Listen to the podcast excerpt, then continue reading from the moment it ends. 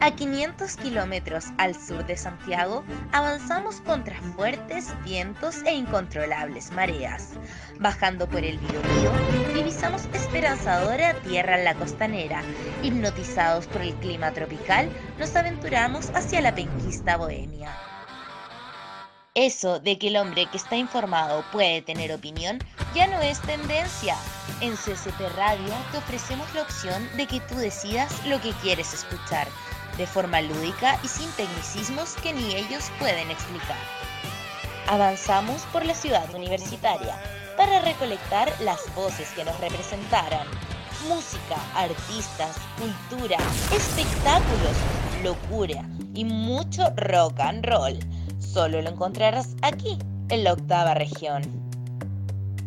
Nos encontramos en CCP Radio, la voz de Conce. Un, dos, tres. Hola a todos, bienvenidos a este nuevo capítulo de Yo también quiero saber, educación previsional para todos. Quiero comenzar felicitando a los abogados en su día, ¿ya? Y qué mejor celebrar el Día del Abogado con un invitado, colega, Diego Rosas, profesor de la Universidad de Concepción, máster en Derechos Sociolaborales de la Universidad Autónoma de Barcelona. Muchas gracias, Diego, ¿cómo estás? Hola, Beatriz, bien, bien, muchas gracias. Gracias por la, por la invitación y sí, así estamos aprovechando en estos feriados que ya ni se nota si es lunes o feriado, pero hoy día 21 de, mayo, para los que no sabían, es el Día del Abogado, también en honor a Arturo Prat, abogado y, y marino. Exactamente. Diego, cuéntanos de ti un poco. ¿Eres de Concepción? ¿Llegaste a estudiar a Concepción? ¿Qué nos puedes contar? Pucha, yo soy eh, ciudadano de Chile, por decirlo así por el trabajo de mi, de mi familia. Si bien nací en Osorno, eh, viví Iquique, Valparaíso, Villa Alemana, Puerto Montt, Talcahuano y terminé viviendo ya por la época universitaria en Concepción. Y ya me quedé. Ya son varios añitos y aquí radicado en Concepción y, feliz, feliz. Muy bien. Oye, realmente ciudadano de Chile, ¿ah? buena lista de, ciudades en, las que has pasado. Diego, cuéntanos un poco eh, del máster en Barcelona. ¿Por qué Barcelona? ¿Por qué la Autónoma de Barcelona? Bueno, fue una, fue una suma de factores afortunados en ese, en ese sentido. La verdad es que eh, el bichito de, de querer estudiar fuera, de pasar un tiempo fuera, era, era importante y a la hora de, de decidir fue una decisión familiar también mi señora eh, tenía un puesto postdoctoral en un centro de investigación que está ubicado dentro de la Universidad Autónoma de Barcelona. Entonces, si bien eh, yo estuve el año anterior visitando algunas universidades allá, eh, ya estábamos más o menos orientados hacia, hacia Barcelona como ciudad, una tremenda ciudad. Y el programa, bueno, tú también lo pudiste haber visto, Bea, y es un buen programa especializado en Derecho del Trabajo, un buen cuerpo docente, y a la larga se hicieron muy buenos amigos entre los compañeros y los profesores, así que contento por la elección.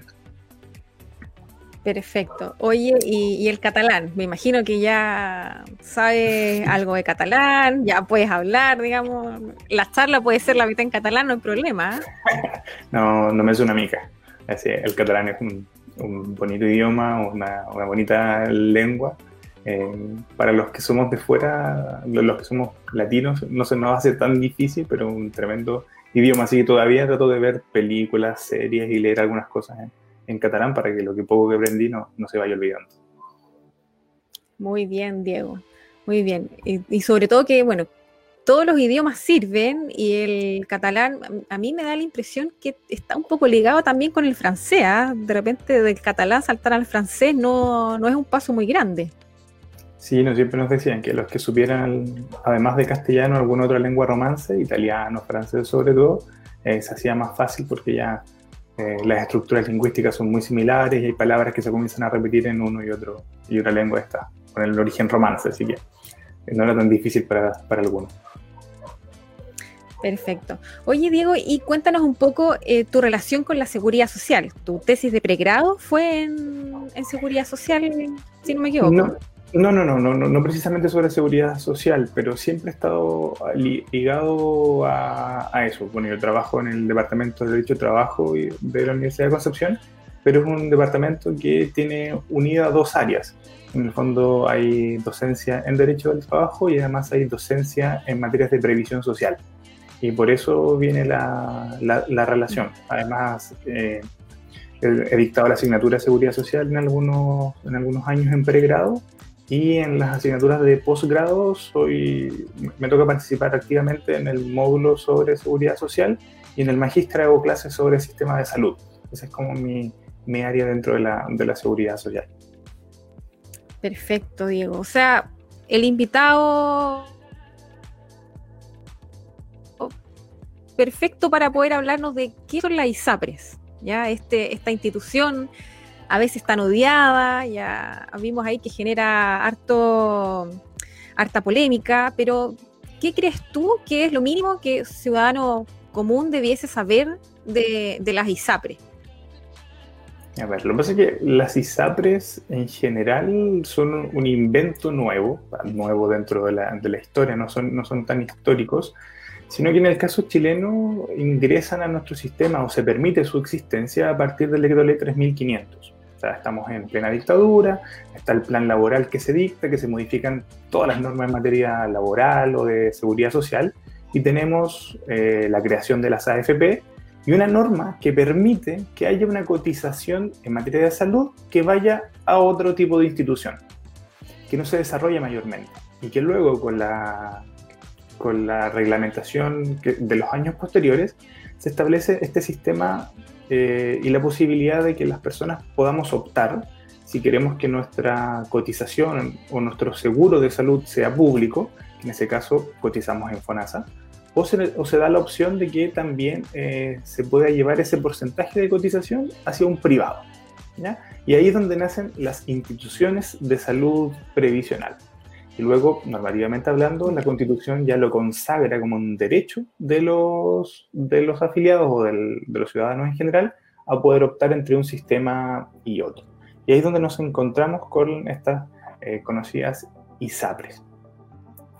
¿Qué, detalle tienen que, genera un poquito de ruido a veces? Pero es por una discusión normativa, por una decisión del legislador que, mm, regresado a la democracia, nunca se cambió. Nunca se ha, se ha planteado firmemente la posibilidad de cambio. Es que la norma establece que las ISAPRES pueden ser sociedades anónimas. Y para, bueno, para los que no son abogados, las sociedades anónimas, por concepto, pueden buscar o deben buscar el lucro y repartir utilidades. Entonces ahí tenemos algo que de repente hace un poco de, ruido en general, porque eh, es un sistema previsional, pero la ley autoriza expresamente a que estas instituciones puedan perseguir fines de lucro. Y ahí es donde uno siempre dice, bueno, converse con su legislador amigo para ver si es que quieren cambiar este, este sistema. Y es ahí donde nos encontramos hoy en día. Sí, exactamente, porque actualmente eh, la mayoría yo diría el 95% de la ISAPRE, casi 99%, son con fines de lucro. Me parece que la de Banco Estado eh, eh, operaría sin, fines de lucro, pero eh, es, cerrada, solamente para su para sus funcionarios. Así es, el, sistema permite la existencia de ISAPRES abiertas, que son las que todos conocemos, que tienen sus publicidades, que todos podemos acceder a ellas en determinadas condiciones, y están las ISAPRES que son cerradas, que generalmente van asociados a alguna institución en particular, al Banco Estado, en su momento a las mineras, y, que ya de a poco se han ido cerrando y han, han dejado de funcionar algunas de ellas y se han, han pasado a formar parte de alguna ISAPRE abierta. Pero en general todavía tenemos una dualidad de sistema de, en, en lo que se refiere a las ISAPRES.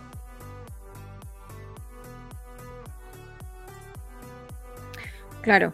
Y bueno, como bien, como bien tú dices, es una acción normativa eh, el hecho de que ellas pueden operar con fines de lucros, con fines de lucros, ¿ya? Pero aquí, y, de hecho queremos que, que tú nos... Realmente hay determinados, digamos, actuaciones de parte de ellas que pudieran hacerse de otra forma o directamente actúan no conforme a la ley. Sí, lo que pasa es que para cada uno de los Tenemos ahí el caso de... Sí, dime, Bea. Sí, parece que la conexión no, acompaña hoy día mucho. Eh, hay, hay ciertos casos en que ellos no actúan conforme a la ley y, uno de esos, el, más recurrente y que cada vez está siendo eh, más conocido, son las alzas del plan anual. Sí, lo que pasa es que, ¿qué es lo que ocurre con esas, con esas alzas? Para, explicar un poco el, formato del sistema. Cuando una persona contrata con, una, con una ISAPRE, contrata un plan de salud.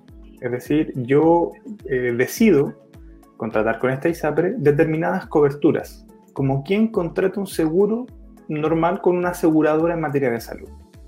Entonces, en ese sentido, yo pacto con la ISAPRE determinadas coberturas que me va a dar cuando me enferme, con un mínimo establecido por ley. La ley dice que la ISAPRE debe cubrir a lo menos lo que establece la cobertura de la arancel libre elección de FONASA. O sea, ya hay un listado de prestaciones que van a estar cubiertas. ¿Qué efecto se genera con esto? Que cuando yo pacto con la ISAPRE, yo pacto a pagar una prima como, como un seguro que está pactada en UF. ¿ya? A todos los trabajadores se nos descuenta el 7% de nuestra remuneración y con ese 7% o con una suma superior, nosotros pagamos esta prima en la ISAPRE. El tema es que esta prima viene fijada en UF, en unidades de fomento, que son unidades que se van autorreajustando en base a los índices de, de precio del consumidor, en base al IPC. Ahora, la facultad que tienen las ISAPRES de adecuar los precios bases, es decir, de modificar el valor del precio, está establecida en la ley.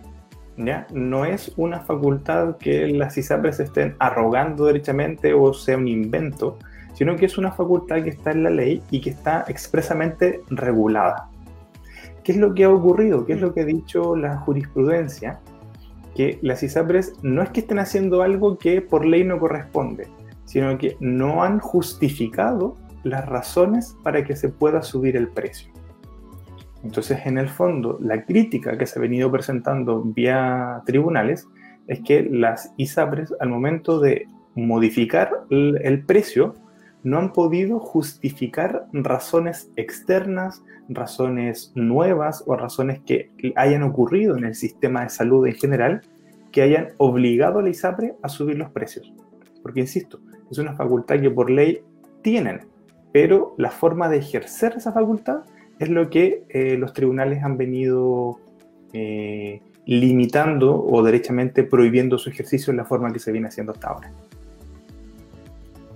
Sí, exactamente. Y, bueno, ahora hace poco tuvimos las declaraciones ya de, bueno, de, presidente Piñera, que decía que había hablado con las FP porque dentro de sus obligaciones está si alza hasta el 31 de marzo y llegaron a esta especie de acuerdo que se iba a retrasar esta alza, ¿ya? Eh, unos tres o, cuatro meses, cuatro meses creo que era que no se iban a realizar alzas, pero ahí eh, preguntarte por tu opinión con respecto a si esta, esta, esta pandemia, sobre todo por sobre todo por la circular de la Superintendencia de Salud que la autorizar las licencias por diagnósticos de COVID, ahí sí se encontrarían frente a una buena justificación para las alzas que se vienen próximamente. A ver, yo eh, no, sé si sería tan, tan categórico en el sentido de señalar una relación de causa-efecto directa entre esta situación y eh, un eventual aumento. Que efectivamente, dentro de las posibilidades que se establecen eh, o de los criterios que se toman en consideración para la determinación del valor de esta alza, está por una parte todo lo relativo a licencias médicas. ¿ya? Que en el caso del sistema de salud privado, el costo de las licencias médicas es eh, asumido directamente por las, por las instituciones de salud previsional. Son las ISAPRES quienes pagan las licencias médicas a sus afiliados. Entonces, por ese lado podría eventualmente exigir, existir una justificación razonable una justificación que eh, si numéricamente la llevamos a alguna estadística o alguna, a un real aumento de los precios, podríamos considerarla como una, como una alza justificada. Otro antecedente que habría que tener en consideración o que podría utilizarse como argumento es el, mayor costo en ciertos insumos, que son uno de los antecedentes que se ha planteado siempre, que ha habido un mayor costo en los precios, en los valores de las prestaciones de salud y en general en todos los insumos utilizados en materia, en materia médica. En ese, en ese sentido, en ese sentido, se nos desapareció, pero allí, aquí volvió. Aquí está. Sí, aquí, aquí volví. Yo estoy rellenando con mi respuesta en, este, en, este, rato. Sí, hoy te agradezco, Diego. ¿ah? te, debo una, te debo una. Sí, no, sí, en el fondo lo que estaba planteando es que eh, dentro de los antecedentes que se usan para el alza de ISAPRE están los mayores costos en, licencias médicas y los mayores costos en los valores de las prestaciones. Entonces, habría que ver, yo no tengo los datos estadísticos hasta ahora, cuál ha sido el real aumento de licencias médicas por producto de la pandemia y si ha existido o no un mayor aumento en los valores de las prestaciones. Si esas circunstancias se dan y son efectivamente acreditadas o acreditables por las ISAPRES, podríamos estar en una situación distinta a los otros años. Pero si esa justificación no es numérica y no se entrega, creo que no, no habría ninguna variación en ese sentido. Sí, es verdad. Oye, Diego, volviendo un poco atrás con el tema del 7%, eh, que, es, eh, que es la cantidad indicada por ley para cotizar en salud, ¿ya? Pero eh, luego de ese 7% se pueden dar dos, dos escenarios, ¿ya? Que, que, puede resultar que la persona contrate un plan de salud inferior a su 7%, ¿ya? Y, ahí surge el concepto de los excedentes, que son distintos de los excesos también, ¿ya? Que es importante que nos pudieras aclarar eh, la diferencia de estos dos términos. Sí, a ver, como, como yo les decía adelante, la regla general o, lo obligatorio por ley es que todos coticemos un 7%. Eso es lo obligatorio, un 7% de la remuneración imponible sea que se vaya a FONASA, en que se va íntegro el 7%, o sea que estemos en una ISAP. En ese caso tenemos una pequeña diferencia, porque yo, por ejemplo, puedo tener pactado un plan que puede ser inferior al 7% o ser superior al 7% de mi remuneración imponible. Si es superior al 7%, yo entonces voy a cotizar más que mi 7% y la ISAPRE lo va a recibir y con eso va a costear las prestaciones.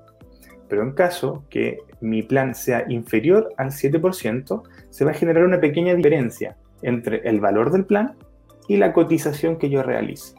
Ese monto que queda de diferencial entre el valor de mi plan, estoy inventando una persona con una remuneración, por ejemplo, de un millón, para hacer números cerrados, una remuneración de 100, su cotización va a tener que ser de 7, pero su plan puede ser de 4. Por lo tanto, esa diferencia entre 4 y 7 se va a llamar excedente. ¿Cuál es la gracia de los excedentes? Es que históricamente ellos se guardaban en una cuenta de excedentes que cada ISAPRE mantiene respecto de cada afiliado y se guarda para prestaciones de salud o para determinadas cosas en que se podía gastar ese dinero. Por ejemplo, compra de medicamentos, por ejemplo, para pagar los, los, los, copagos, el bono que uno conoce, para comprar eso, o para algunas, o para algunas prestaciones en general, siempre de orden médico. ¿Qué pasó? Que a partir de este año eso se modificó. Y ahora todos los afiliados recibimos, los que teníamos excedentes, porque nuestros planes eran inferiores a nuestro 7%, recibimos durante el mes de marzo una transferencia electrónica por parte de las ISAPRES.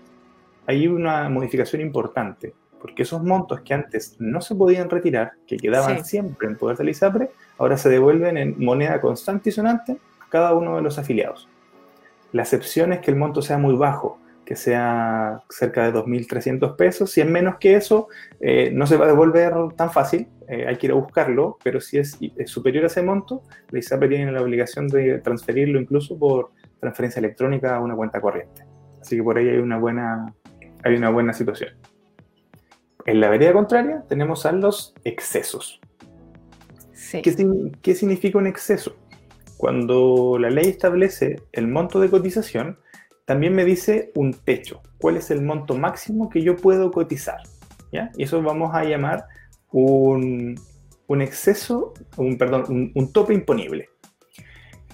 Normalmente, por ejemplo, personas con remuneraciones sobre el tope imponible, que actualmente están en 80 UF, estamos hablando de remuneraciones bastante altas, ya no, no, es, esto no es del común de la gente, puede pasar que su empleador haya cotizado por error más que el tope imponible, más que el 7% del tope imponible.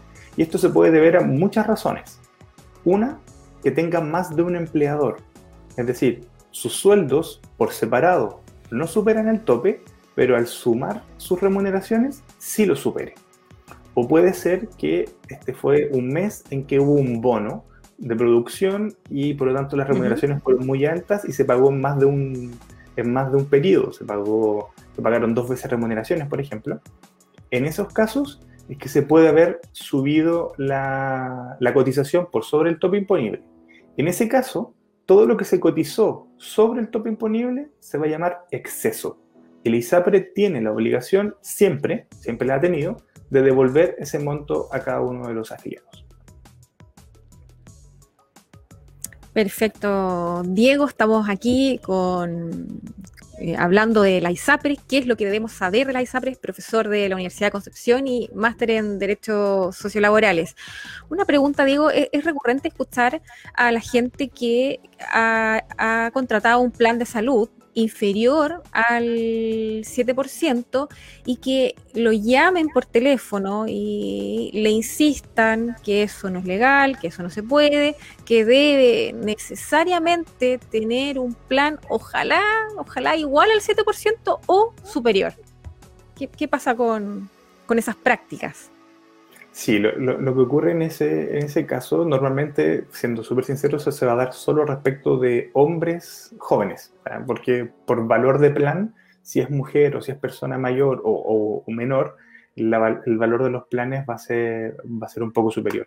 La regla general es que mm. el precio del plan sea pactado por el afiliado eh, con, la, con cada una de las ISAPRES. Es decir, en este caso va a haber una negociación y, uno va a aceptar o no el plan que se esté ofreciendo. ¿ya? Pero en ese sentido, el valor del plan es un monto que eh, se pacta simplemente con, en relación a la cotización de, que yo estoy dispuesto a pagar o que yo, o que yo quiero pagar.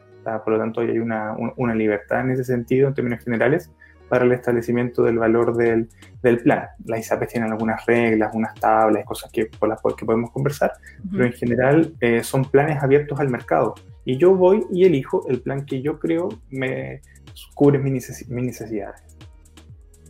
Perfecto. Oye, Diego, eh, gracias por las explicaciones que has dado. Encuentro que ha quedado todo clarísima, todo clarísimo. Vamos a cerrar este bloque para luego seguir hablando de los temas, a ver, eh, seguridad social para todos.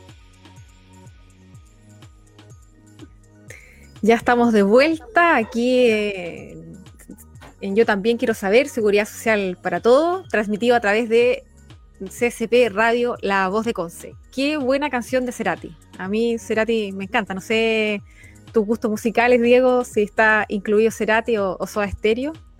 Sí, sí, creo que en cualquier, para todos los, latinoamericanos, Cerati y Soda en general, parte de, nuestro, de nuestra playlist permanente.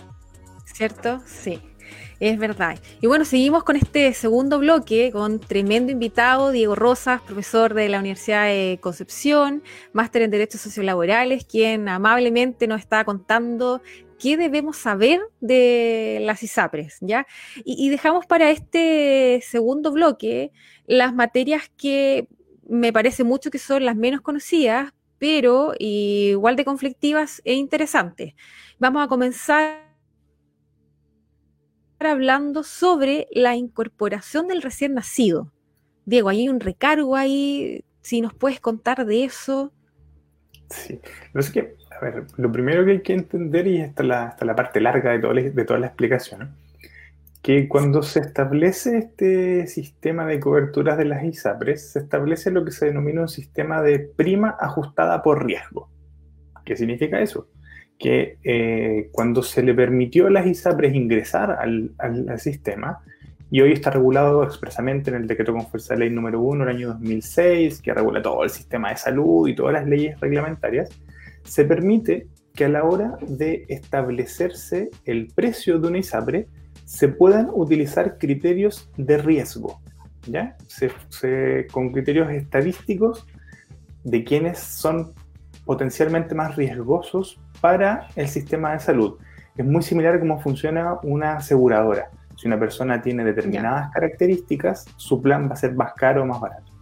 En esta estructura, en esta estructura, mm, los más caros son los adultos mayores, los niños recién nacidos y las mujeres en edad fértil, porque eh, el sistema cree, estadísticamente hablando, que son quienes más prestaciones van a requerir o porque ya están muy viejitos, o porque son niños recién nacidos, o por, en el caso de la mujer, por el periodo de, eh, de embarazo, por las licencias médicas, por, por, todo lo que eso lleva, lleva consigo. Claro. en ese, en, ese, en ese esquema, cuando se incorpora un recién nacido, el recién nacido es caro para el sistema de ISAPRE. Por lo tanto, cuando la ISAPRE fija el plan del precio de salud, a, las, a los que son afiliados a ISAPRE deben revisarlo, dice precio base y después dice ponderador.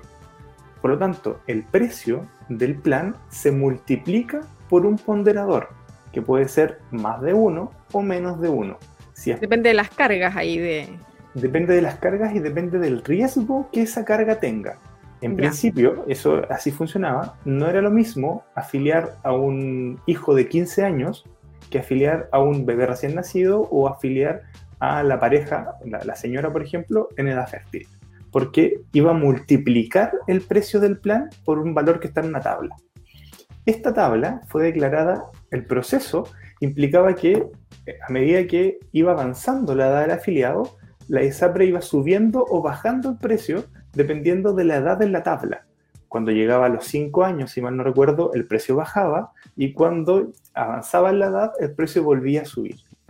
Eso el Tribunal Constitucional lo dejó sin efecto, lo declaró inconstitucional y eliminó el proceso de modificación. Pero, desgraciadamente, no modificó la ley que establece la posibilidad de ocupar tablas que se llaman tablas de factor. Por lo tanto, estábamos durante todos estos, años en una especie de limbo de la regulación en que el tribunal nos decía no puede hacer algunas cosas, pero la ley seguía existiendo. Ahora, ¿qué es lo que pasaba? Alguien tenía a su hijo y lo quería inscribir. La ponderación de un recién nacido era alta, por lo tanto, no solo estaba pagando por el precio de incorporar a una persona, sino que era un precio multiplicado por, creo que es dos o cerca de dos era el factor. Por lo tanto, incorporar a un recién nacido hacía que el precio del plan subiera al doble. Y ese es el problema con el que nos encontrábamos hoy, hoy en día o en estos años.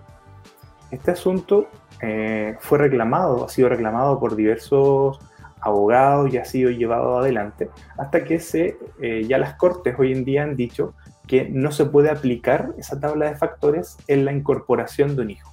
Por lo tanto, esa multiplicación, ese por, ya no se utiliza para determinar el valor de la incorporación de un recién nacido. Y ese ha sido un problema que los tribunales resolvieron. Perfecto. Diego, eh, ¿quiere decir que eh, la incorporación del recién nacido eh, tendría que tener el cobro solamente un nuevo plan base? Sí, debería ser una multiplicación por uno. El precio del base, como agregar, eso es lo que han dicho tribunales, que ese precio base es como sumar a una persona al plan, pero sin esta posibilidad de multiplicarlo por un valor relacionado con la edad y el sexo de la persona. Claro, exactamente. Oye, Diego, cuando, cuando tú nos dices eh, eh, tribunales, ¿no estás hablando de las distintas cortes de apelaciones? ¿Está más o menos el criterio unificado con respecto a ese tema hoy en día? Cuando me refiero a eso, me estoy refiriendo a tres cosas distintas que son independientes pero que se interrelacionan.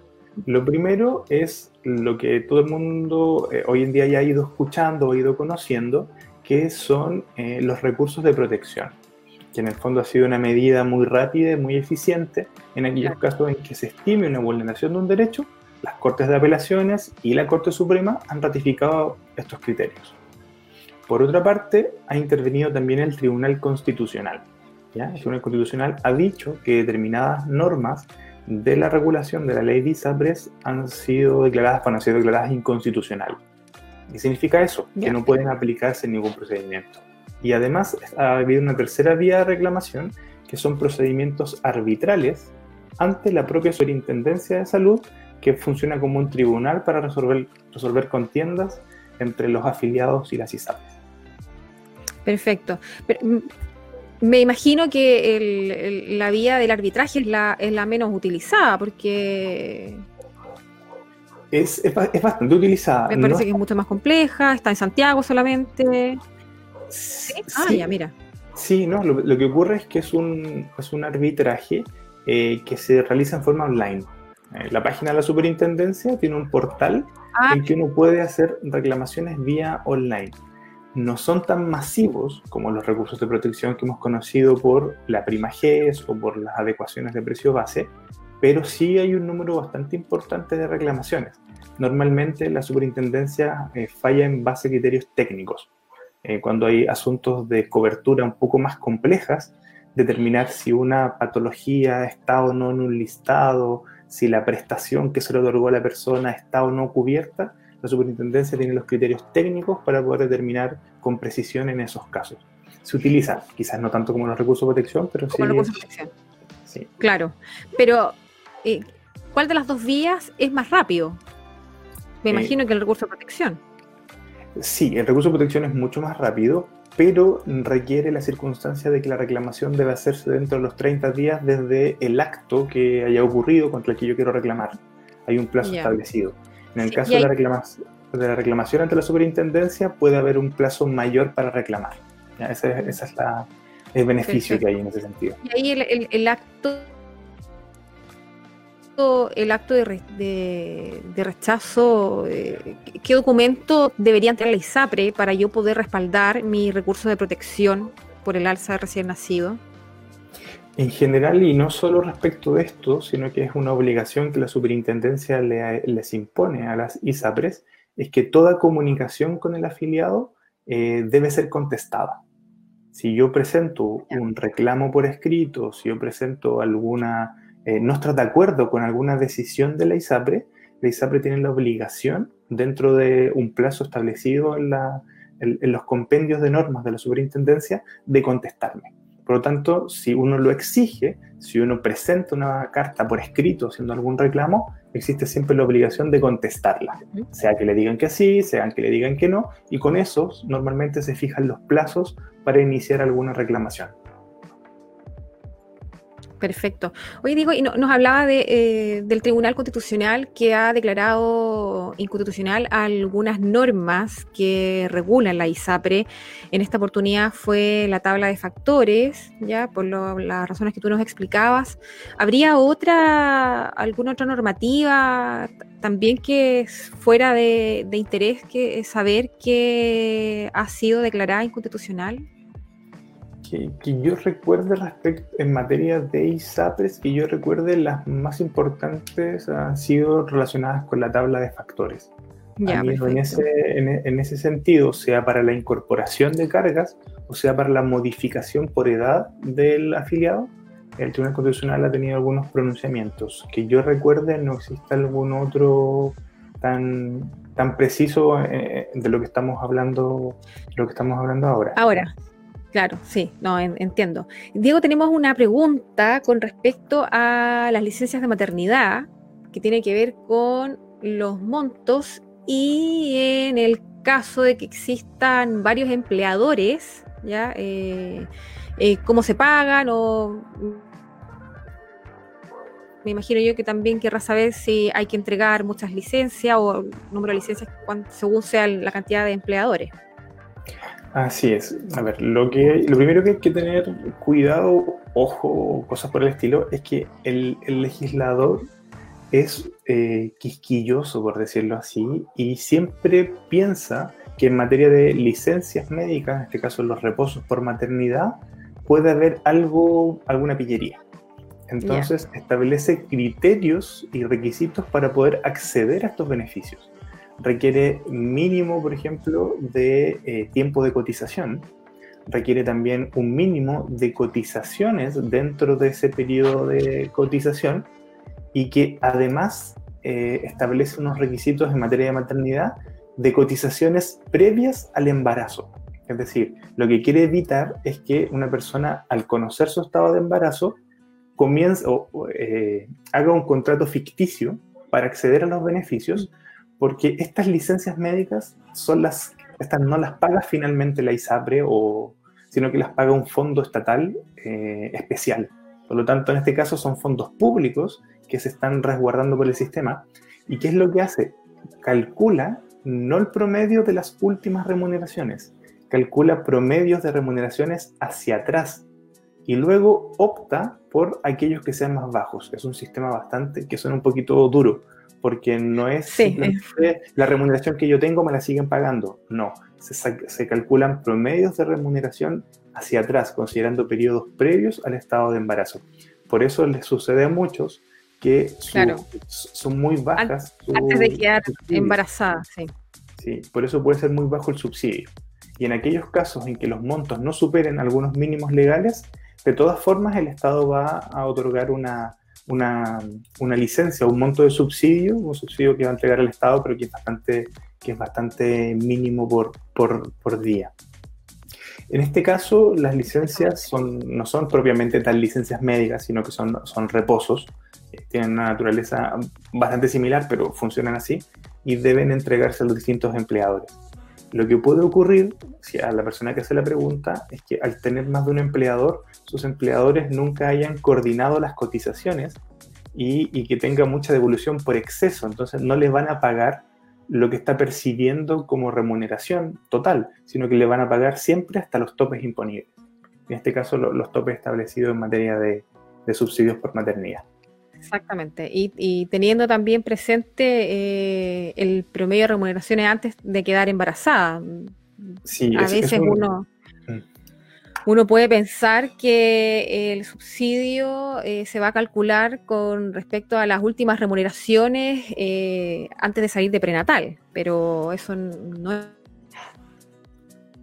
así y eso eh, lo explicaste lo explicaste súper bien y, y, aunque suene un poco cruel, es eh, está establecido de esa forma. Entonces no, no es que exista alguna equivocación de parte de la, de la institución de salud, sino que así está, está por ley. Sí, lo que sé, ahí, ahí se, se, cuentan hacia atrás, eh, mm. se, busca ciertos meses de embarazo, luego se saca un promedio de 90 días hacia atrás de eso y luego vienen unos reajustes en cuanto al IPC. Entonces no es tomar la remuneración y simplemente eh, reiterarla, sino que va asociado a promedios de remuneraciones contados meses antes del inicio de los descansos.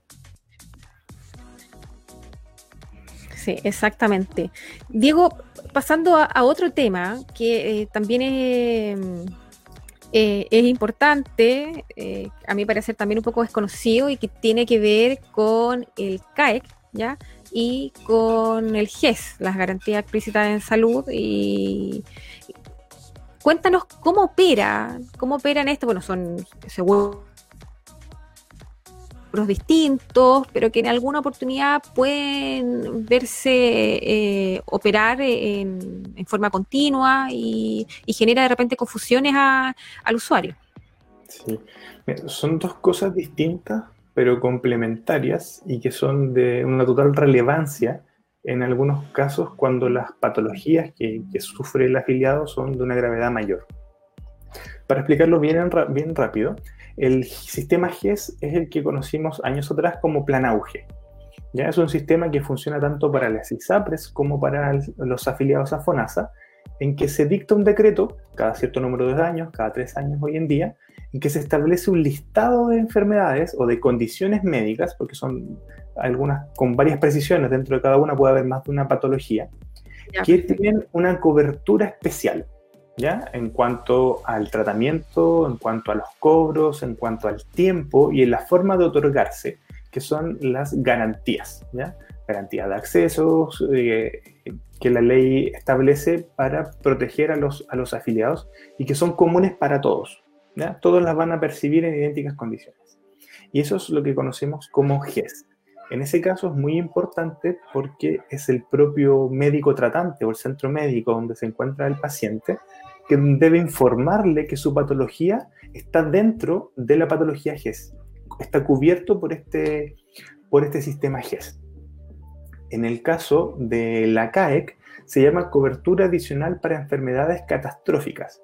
Es un sistema que las ISAPRES lo empezaron a otorgar hace muchos años atrás, pero que a partir del año 2005 ya se encuentra regulado en una circular de la superintendencia, la circular número 7 de la Super de Salud para los que la quieran revisar, en que se establece una forma especial de cobertura adicional. Cuando la enfermedad que queja al afiliado es de una gravedad superior y que implica un costo muy alto, la norma establece 30 veces el valor de la cotización anual del afiliado, va a comenzar a aplicar este seguro, esta especie de seguro adicional que va a decirle, mire usted afiliado, no va a pagar más que este monto. Todo lo que, todo lo, lo que coste su prestación que supere el monto establecido más un tope legal, eh, va a ser cubierto 100% por la ISAPRE.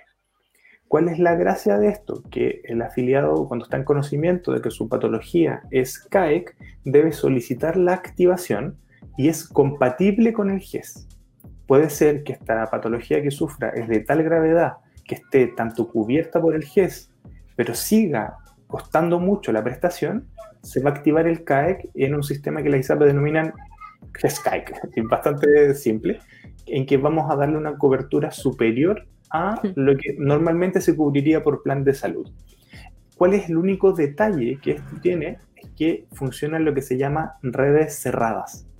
Yo no puedo elegir ante qué médico atenderme, sino que eh, cada ISAPRE tiene establecido un, listado de clínicas o de prestadores de salud con quienes va a contratar en caso de alguna patología. Por ejemplo, eh, si yo tengo alguna enfermedad de cáncer, puede ser que el prestador sea la Fundación Arturo López en Santiago, que sería una buena, un muy buen prestador. Pero puede ser que la ISAPRE de al lado, su prestador para la zona de Concepción, por ejemplo, sea una clínica de la zona o una u otra y van cambiando. Por lo tanto, siempre es importante eh, que cuando alguien contrata con una ISAPRE pregunte algo que nunca se pregunta, que cuáles son sus prestadores en convenio, para saber en caso de alguna enfermedad grave, dónde voy a ser trasladado, dónde van a ser más baratas las prestaciones o dónde voy a tener una mejor, una mejor cobertura. Claro, porque ahí sería el, el beneficio operaría con la red de prestadores que determine la ISAPRE específicamente. Así es. Y, habría algún, algún tipo de excepción eh, con respecto a ese principio. ¿Siempre tiene que ser dentro de la red de prestadores del ISAPRE o, se podría, por alguna, por alguna razón, eh, eh, permitir al afiliado atenderse en con otra persona o con otra red? En, los casos de urgencia, sea que apliquemos la ley de urgencia o, la ley, o de riesgo vital de la, del afiliado, él podrá atenderse en un prestador que tenga más a mano, el que tenga más cerca o el que más cerca de su domicilio, hasta que logre estabilizarse. Y en ese caso se van a activar los protocolos de traslado al prestador que se encuentra dentro de la red para darle las coberturas correspondientes. Esas, esas el caso de la ley de urgencias es siempre la excepción a las redes de prestadores. Si yo soy de FONASA y voy pasando fuera de una clínica y en lo más rápido, bueno, me atenderá la clínica y luego el sistema va a intentar compensar los mayores costos. Si, el, si la cobertura que tengo no es tan buena, se me va a tener que otorgar un préstamo, ese préstamo tiene condiciones especiales, entonces la ley de urgencia tiene una posibilidad que me permite atenderme en el prestador más cercano para solucionar la urgencia. Superada el riesgo vital, eh, se hacen los traslados correspondientes. Mm, exactamente. Eh, Diego, muchas gracias. Eh, quiero terminar con algunas preguntas que no, nos ha llegado aprovechando los últimos minutos y que tiene que ver con la ISAPRE, te pasa el FUN, dice, cuando incorporar el recién nacido, me imagino que, se refiere a que si con eso con eso es suficiente para poder eh, presentar el recurso de protección o, o es el reclamo este que tú nos mencionabas hace un rato atrás? A ver, la verdad es que yo no, en términos generales, el recurso de protección como acción implica que haya alguna decisión por parte de la ISAPRE que yo considere, en este caso, que digo la ISAPRE porque es de lo que estamos hablando, pero puede ser cualquier sujeto que, Me esté, que, Me esté, afectando. En ese, en ese sentido, lo que ocurre es que las ISAPRE se comunican formalmente con sus afiliados a través de los llamados FUN, que se llaman formularios únicos de notificación, que son una planilla en la que tienen muchos datos y muchos números que van contando cuál es la vida contractual del afiliado. Cuando se afilia, cuando ingresa una carga, cuando retira una carga, cuando sube el plan, cuando cambia el plan, hasta cuando se retira de la ISAPRE eh, en base a códigos. Entonces, lo normal, lo que va a ocurrir es que la ISAPRE, cuando yo afilio a alguien, voy a firmar el FUN. y firmar el FUN significa recibir la información y estar conforme. Entonces, eso también ha generado una discusión sobre si, si yo firmé este documento, puedo después reclamar por no estar de acuerdo o ya eh, no estoy en posición de hacerlo. Y ha habido jurisprudencia en ambos, en ambos sentidos, sea que eh, se entienda suficiente para poder reclamar o que ya no puede reclamar porque lo aceptó. Pero normalmente hay una notificación por esa vía que es el FUN y como bien lo dicen en la pregunta, es la forma en que la ISAPRE le está comunicando algo que ocurrió con el plan. ¿ya? Siempre hay que tener claro. y, que usted aceptó, y que usted aceptó en algún momento, digamos. Y la segunda pregunta, Diego, tiene que ver con cómo se paga la licencia de maternidad si tengo dos empleadores. A ver, yo no soy un experto en, en, pagos de beneficios previsionales, pero en términos generales, cuando hay que revisar, en ese caso, varias circunstancias, porque eh, hay que revisar en el fondo cuánto es la cotización total que ha tenido en relación a ambos, a ambos empleadores. Porque el subsidio a percibir va a ser por los promedios de los ingresos percibidos, como les decía, desde hasta el, séptimo mes del embarazo, se cuentan 90 días hacia atrás, se saca un promedio, en esos casos vamos a, vamos a tener que revisar si a esa fecha tenía o no cotizaciones y los montos de esas cotizaciones. Puede ser, y a, quienes tengan remuneraciones más altas les puede ocurrir, que en ambos casos estén cotizando por el tope o por un monto cercano al tope, mm. ¿ya? Pero que a la hora de percibir los beneficios va, no va a ser la suma de ambos sueldos, sino que va a ser el tope establecido para las prestaciones en materia de salud. Por eso ahí se podría generar alguna, alguna rebaja importante. Una persona que tenga dos remuneraciones altas o una remuneración muy alta va a entender que el sistema previsional funciona con topes, con topes para cotizar y con topes para percibir también los beneficios. Por lo tanto, ahí podría, haber, podría tener alguna dificultad en ese, en ese sentido. Sí, entiendo que por ahí un poco la, la, la pregunta. Sí, exactamente. Hoy, Diego, ya estamos llegando al final de este programa. Te agradezco la disposición, la amabilidad, la claridad de, todo lo que nos explicaste. Evidentemente el tema de la ISAPRE da para mucho, pero creo que lo más importante lo tratamos acá. Eh, las cosas que generalmente se judicializan y que crean duda o que crean conflicto. Así que te quiero agradecer Espero tenerte de vuelta en otra oportunidad con algún otro tema igual de interesante. Y, a todos, muchas gracias por escucharnos. Ya saben que nos pueden enviar sus preguntas a contacto arroba yo también quiero saber.cl y que tengan muy buenas noches. Nos vemos la próxima semana.